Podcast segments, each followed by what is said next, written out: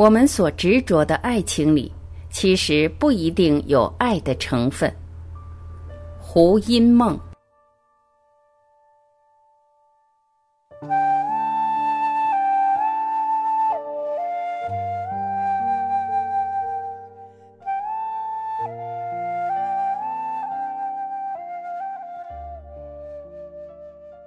我们的肉体就像一座狭小的监狱，把灵魂锁住了，而造成了你是你，我是我的错觉。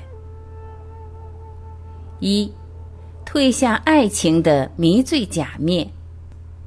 我所观察到的自己，年轻时就像许多学员朋友一样，认为世界上只有爱情是最伟大和美好的，没有任何事比爱情更重要。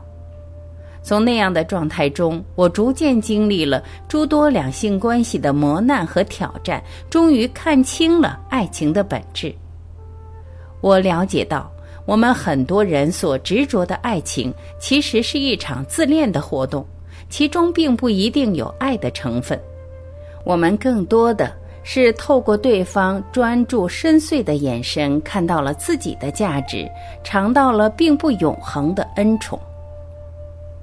两个陌生人在不明所以的情况下，彼此的能量突然被一根隐形的业力天线连上了。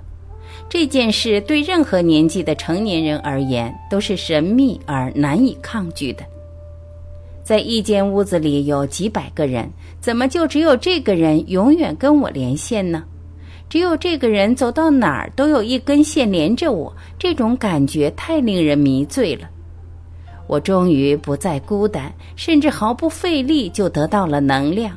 我想要拥有它，让这个状态从此定格。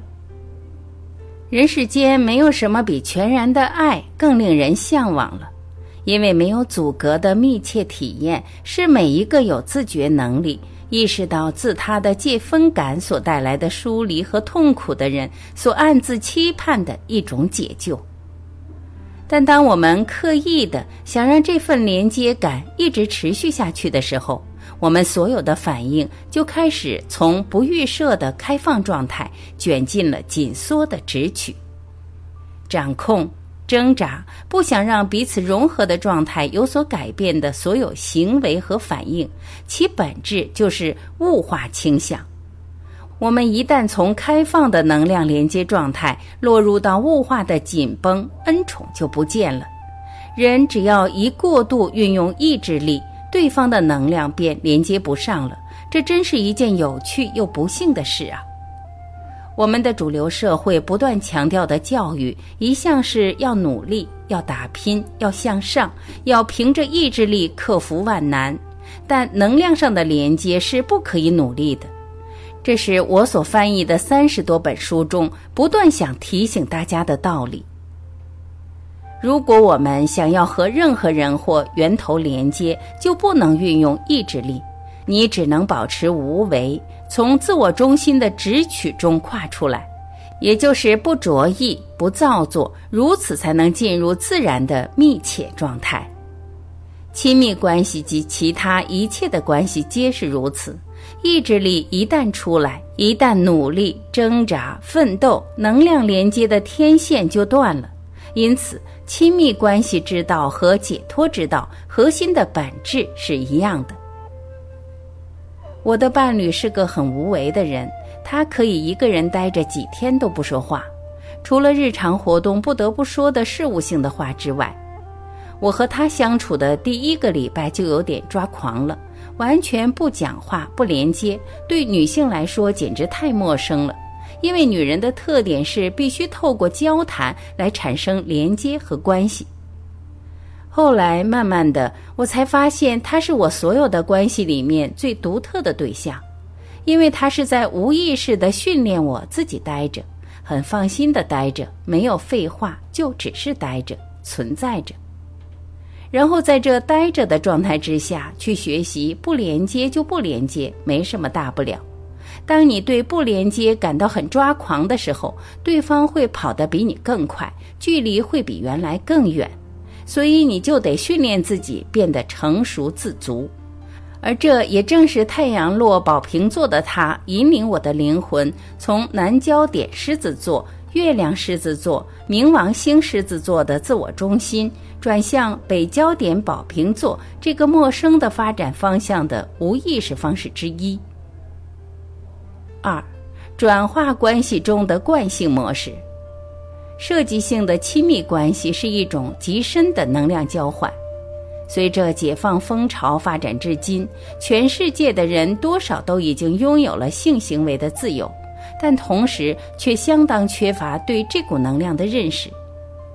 从身心灵整合的视角来看，性能量的交流不但涉及到肉体，同时也会进入我们的气脉、脉轮所在的精微体，而且停留的时间很长，影响颇深。彼此珍惜、相互怀爱的性交流，可以快速地为对方带来高能量和正能量；但是物化的、乏爱的、宣泄式的性行为，却只能让人的心灵感到沮丧、孤独，身体感到别扭、疲惫。这也就是我们要在关系中转化自身惯性模式的原因之一。因为这类缺乏觉知的惯性模式和我执倾向，往往会导致双方能量的阻塞与耗损，由意识活动影响至物质次元。所以，亲密关系其实是为了帮助我们改变习气，放下强悍的意志力和自以为是的倾向，学习在精神修为上下功夫。面对内心的根本焦虑，不把它投射出来，变成一种索取和掌控，而这是终身都得努力的实修功课，否则我们很难建立我们梦寐以求的真爱。如果我们可以在这些环节上下很深的功夫，亲密伴侣就会变成道友，修行的道友。道友不是道貌岸然的友人。而是没有任何防范之心，真正信赖、放松的知己。当一个人可以在另一个人身上突破焦虑、自保、面子问题、防御机制、逞强好胜时，便可能逐渐和内在的神性产生连接，踏上暗自期盼的归途。三、领悟关系的真谛。女性朋友们最好不要试图当面分析男人的心理。不要试图通过讲一堆道理来拉近距离。当我们把这些东西都放掉，双方的能量连接自然就放松了，没有了压迫感和压力，对方很自然的会来跟你连接。即使话不多，关系也是亲密的、同在的。同在感是每个人都想拥有的，但很多人会发现，婚姻持续了二十年、三十年，一直没有同在感。身边的人好像魂并不在当下，那么要如何让两个人的魂都在同一个地方，让两座孤岛般被肉身监禁的灵魂能够摆脱掉那要命的疏离感呢？每个人都有这种身为孤岛的感觉，除非你今天是开悟者，否则一定会意识到生命之间无法拉拢的距离，灵魂所在肉体中制造出了孤立感。我们的肉体就像一座狭小的监狱，把灵魂锁住，而造成了你是你，我是我的错觉。但是，人一旦可以安住在内心最惧怕的感受和不愿经验的现象上，就可以慢慢的学会松静自然。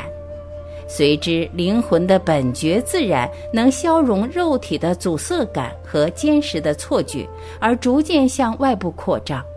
扩张到屋子里其他的生命之中，甚至扩张到屋子外面，最后变得无有边界。肯威尔伯在一位中曾经引用过拉玛那马哈希的导入实相法，他说：“你的真我不是你的身体，不是你的房子，也不是天地，它是把身体、房子和天地都包容进来的觉知本身。”我们自己这个主体，这个小我，永远都是孤独无依的。但开悟者会发现，主体的存在原来只是个幻象。这时，知觉便开始无限的扩张，把所有的客体都包容进来，从而打破了主客对立的二元性。于是，存在就变成无量无边了。当主客二元对立消融的那一刹那，人才能体悟到什么是本自具足的圆满和安全。要进入这样的境界，势必要穿越我们内在最深的恐惧和阴影，也即所谓灵魂暗夜的经验。所以，关系就是修行。说穿了，人有一百个关系，最终只是在这一百个人身上看到了不同的自己罢了。最后你会发现，一切都只是自己跟自己的关系。然而，我们却有机会在这一场又一场的自恋大戏中，学会爱与谦和，发展出最丰富的人性与神性。四，东西方整合视角下的关系修行。当我们活出了健全的自我，转化了婴儿式的依赖和索求，懂得平等地对待自己和他人，内心不再逃避铁的现实所带来的挑战，这时深层的恐惧和不安全感就会消减。借着默观和信仰，以及扎实的自我认识和觉知，我们便能发展出德性，而只有德性和恩典法则可以带来净化、启蒙和解脱。臣服和谦卑是一种神性的流露，是西方灵修的旨趣所在。东方的佛家修行方式和克里希那穆提强调的揭露式洞见如出一辙，属于自力救济的途径。二十一世纪人类获得幸福和救赎的可能性，就埋藏在东西方修炼途径的整合之中。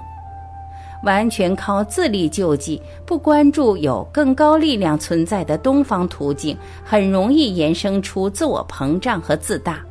除非这个人已经具备了十足的善根和美德，更何况也鲜有几人能完全自救，包括我自己在内。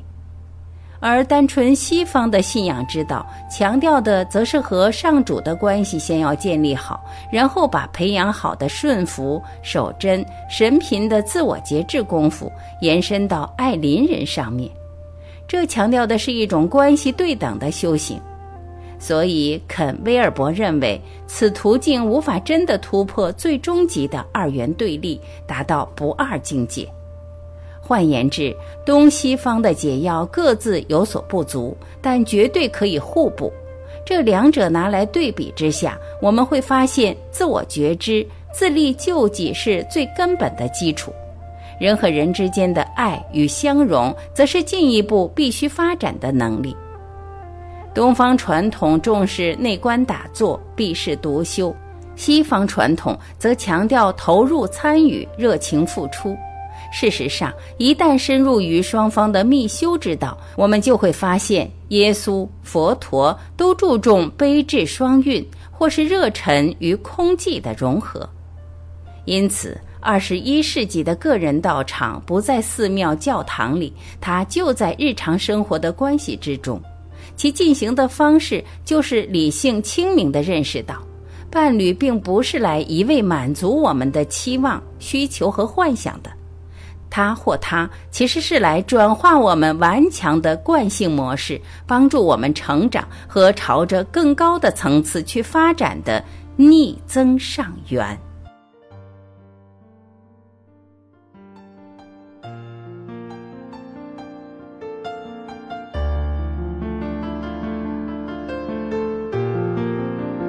感谢聆听，我是晚琪，我们明天再会。